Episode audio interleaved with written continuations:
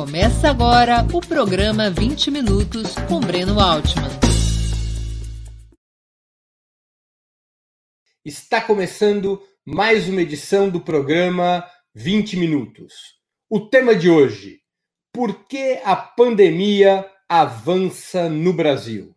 Nós vamos debater o quadro alarmante que vive o nosso país, com a curva exponencial do novo coronavírus fazendo cada vez mais vítimas. Cresce o número de casos e também o número de mortos. Por que a pandemia avança no Brasil? Os números são assustadores. O Brasil se aproxima rapidamente dos 2 milhões e meio de casos notificados e já alcança as 90 mil mortes. É provável que nós cheguemos ao final do mês de julho com 100 mil mortos, um número avassalador. Apenas os Estados Unidos apresentam uma estatística sobre a pandemia pior que a do Brasil. E a taxa de aceleração do Brasil é mais inquietante que a dos Estados Unidos.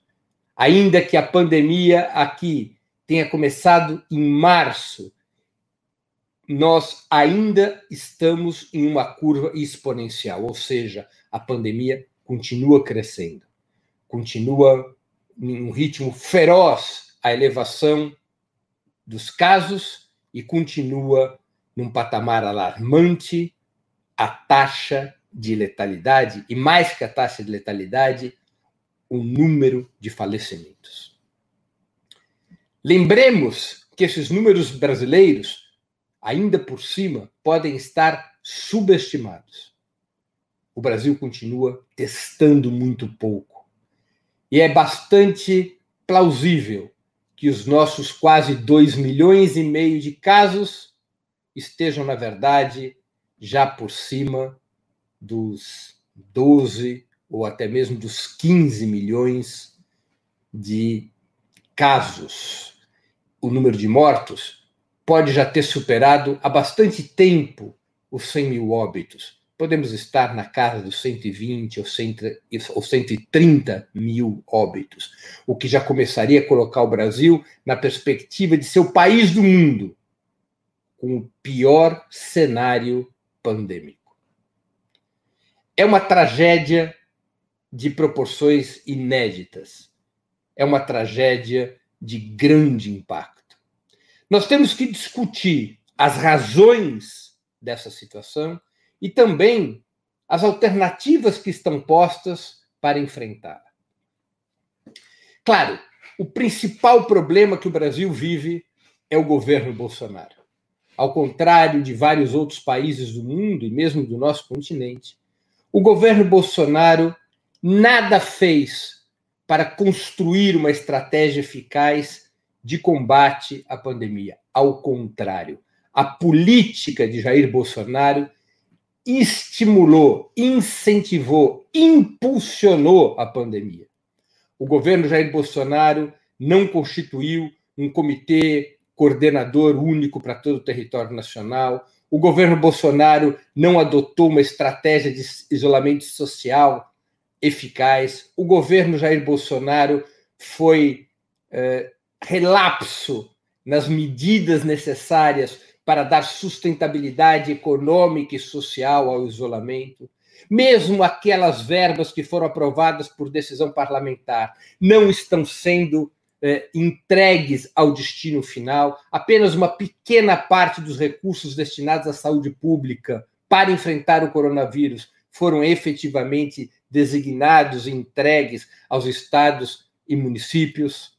É um desastre absoluto a atuação do governo federal.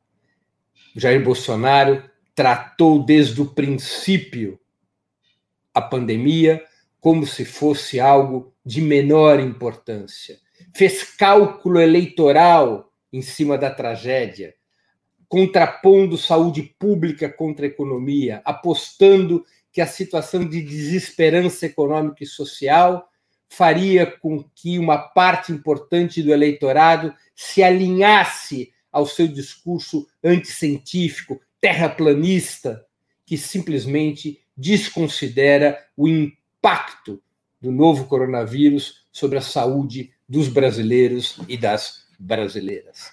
Jair Bolsonaro acabou sendo ele próprio infectado pelo coronavírus. Ao invés de atuar como o primeiro-ministro britânico Boris Johnson, homem conservador, de uma estirpe mais ou menos semelhante de Bolsonaro, mas que, diante da sua própria contaminação, adotou uma postura mais científica, uma postura mais resoluta no combate à pandemia. Não, Bolsonaro fez o oposto. Ele agora faz o ódio à cloroquina.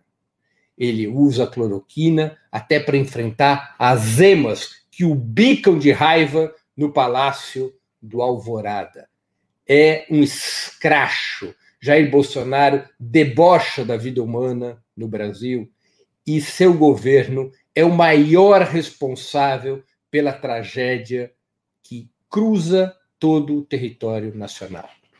Mas não é apenas de Jair Bolsonaro a responsabilidade pelo crescimento da pandemia. Muitos governadores e prefeitos também têm sua cota de culpa nessa tragédia.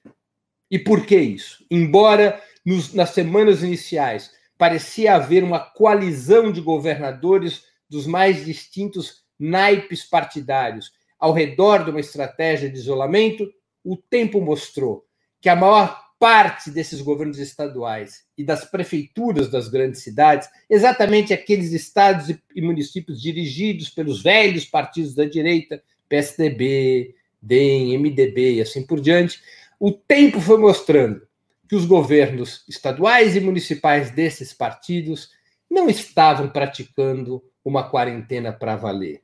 Era uma quarentena frouxa. Medidas fundamentais foram deixadas de lado.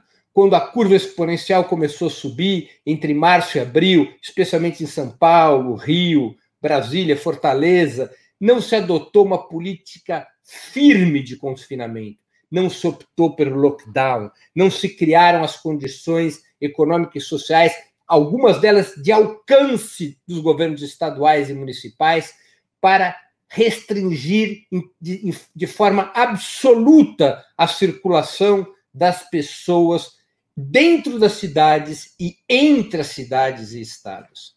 Adotou-se, as medidas foram adotadas foram medidas excessivamente moderadas, que impediram a contenção da transmissão do coronavírus.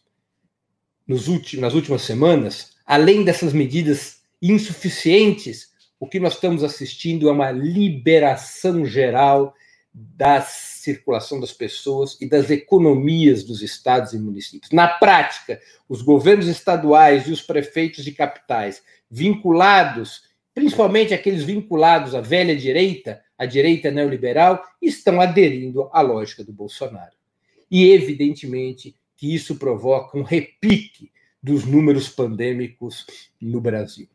Há um erro magistral, um problema gravíssimo na maneira como os governos estaduais e as prefeituras fazem a gestão da liberação da economia. Eles se apoiam quase exclusivamente na taxa de ocupação hospitalar, ao contrário do que é recomendado claramente pela Organização Mundial da Saúde. A Organização Mundial da Saúde recomenda a utilização de uma série de itens, entre os quais a taxa de ocupação hospitalar é o menos importante deles. Acima da taxa de ocupação hospitalar está o crescimento, a taxa de crescimento do número de casos, a taxa de crescimento do número de óbitos, a taxa de reprodução por transmissão das doenças, ou seja, libera-se quando está abaixo de 1. O que quer dizer abaixo de 1? quando uma pessoa contaminada contamina apenas até uma outra pessoa ou menos, e portanto a curva é descensional, aí se recomenda a liberação da economia. Nenhum desses critérios está sendo utilizado, por exemplo, pelo governo do estado de São Paulo ou pelo governo do estado do Rio de Janeiro. Se está utilizando exclusivamente a taxa de ocupação hospitalar. Isso é um erro grosseiro, é uma enganação, porque faz com que a doença circule pelo território nacional e das capitais para o interior o tempo todo, porque não há medidas de restrição da mobilidade.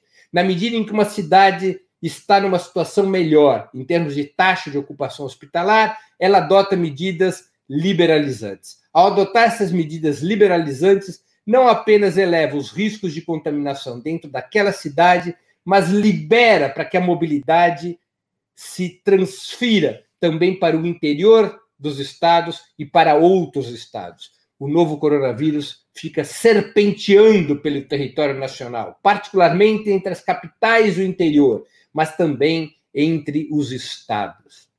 Pior ainda, como há uma profunda desigualdade no nosso sistema hospitalar, esta média uh, de transmissão e letalidade ela é irreal.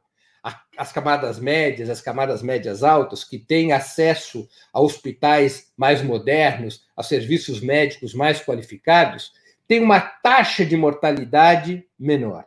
Essas mesmas camadas médias altas, que não têm que usar transporte público, têm uma taxa de transmissão menor. E aí o que passa a ocorrer no Brasil é uma situação muito semelhante à dos Estados Unidos. A taxa de transmissão e de mortalidade sobe mesmo entre os mais pobres e entre os negros, população historicamente marginalizada do país, além de subir junto a grupos mais vulneráveis, como as populações indígenas. Há uma enorme discrepância, porque efetivamente a taxa de transmissão nas camadas médias altas está caindo. A taxa de letalidade também.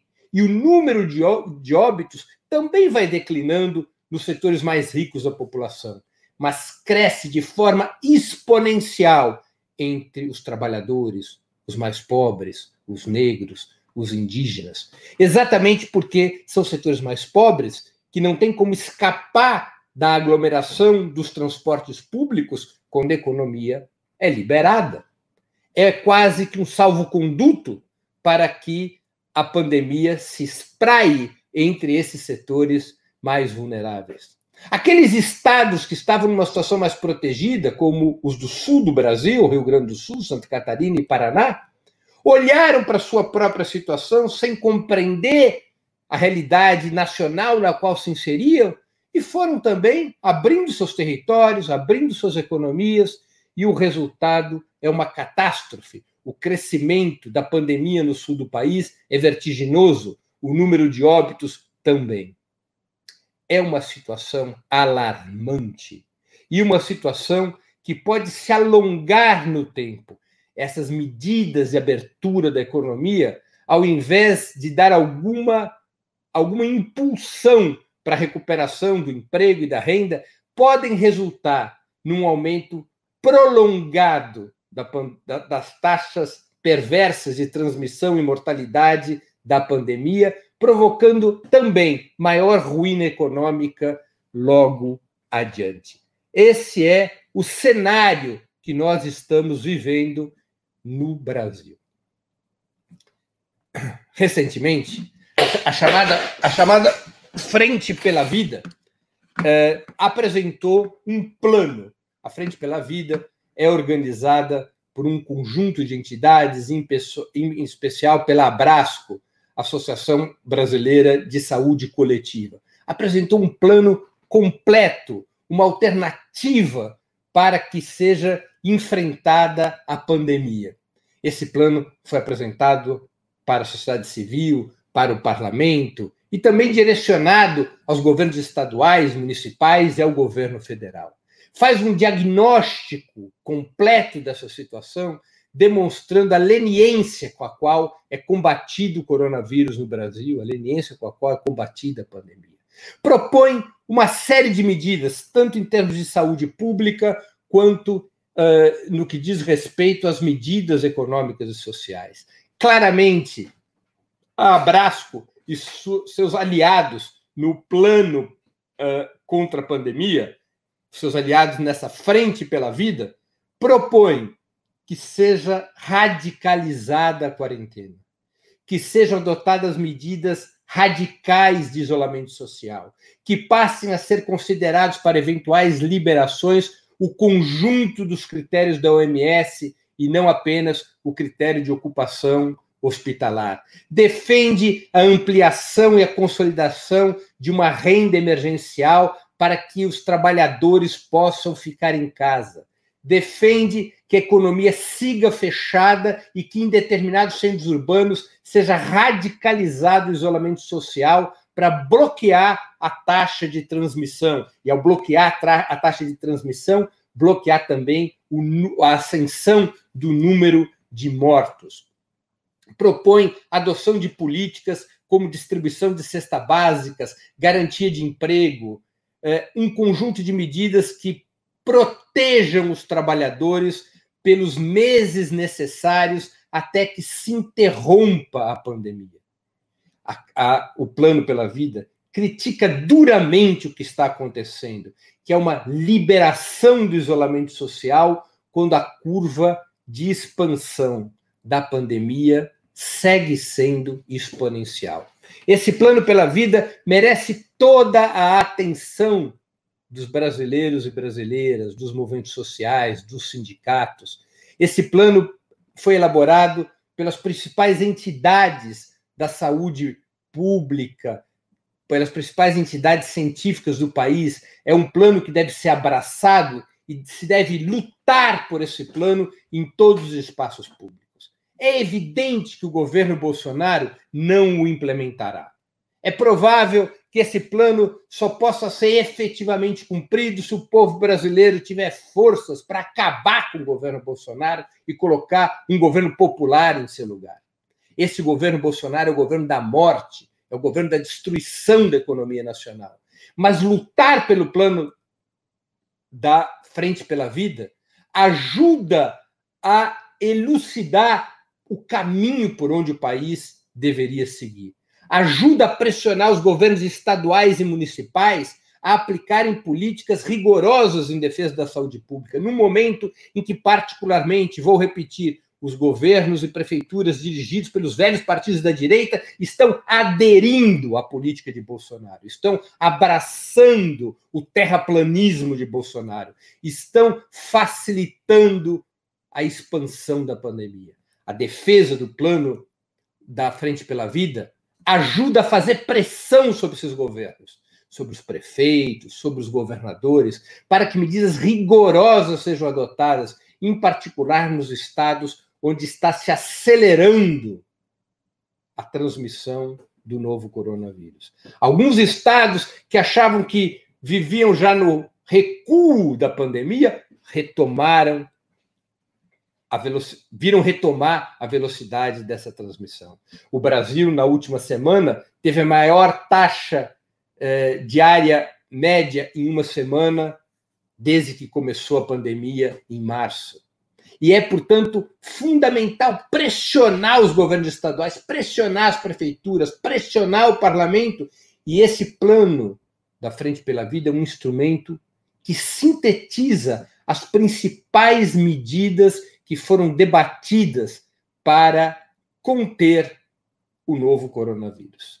São medidas de saúde pública, cuja lógica fundamental é o isolamento social, são medidas de proteção aos trabalhadores da saúde, com a distribuição, a fabricação e distribuição de equipamentos de proteção, máscaras, luvas, uniformes, são medidas econômicas e sociais, entre as quais a principal é a renda mínima emergencial estabilizada, prolongada, consolidada, são medidas de garantia de emprego, são medidas de suspensão do pagamento dos serviços públicos, é um programa completo em termos de saúde pública e economia para o estabelecimento imediato de uma estratégia rigorosa de isolamento social que possa deter a curva exponencial.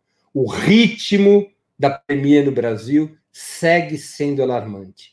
E as perspectivas, em termos de média nacional, são de que o quadro fique ainda pior nas próximas semanas, acompanhando o percurso de países como os Estados Unidos, que chegaram a comemorar um certo recuo da pandemia e já assistem sua recidiva, sua retomada exatamente em função da liberação desordenada e precoce das atividades econômicas.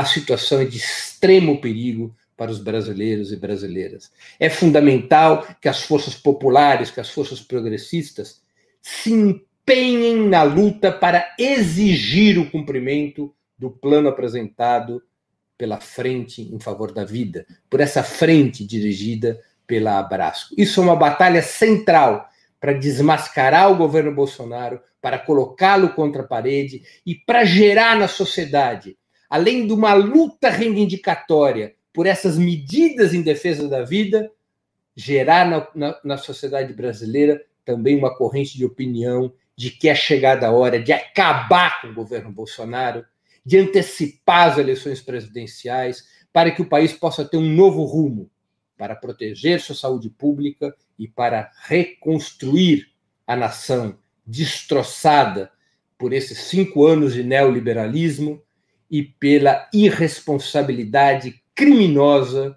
do governo de Jair Bolsonaro. Encerro aqui minha exposição de hoje.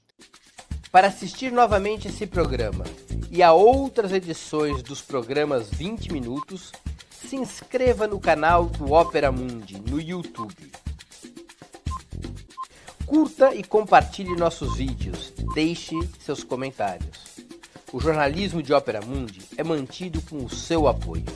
Faça uma assinatura solidária em www.operamundi.com.br. Com um pequeno valor mensal, você nos ajuda no desenvolvimento de um jornalismo independente e de qualidade. Obrigado pela audiência e até a próxima.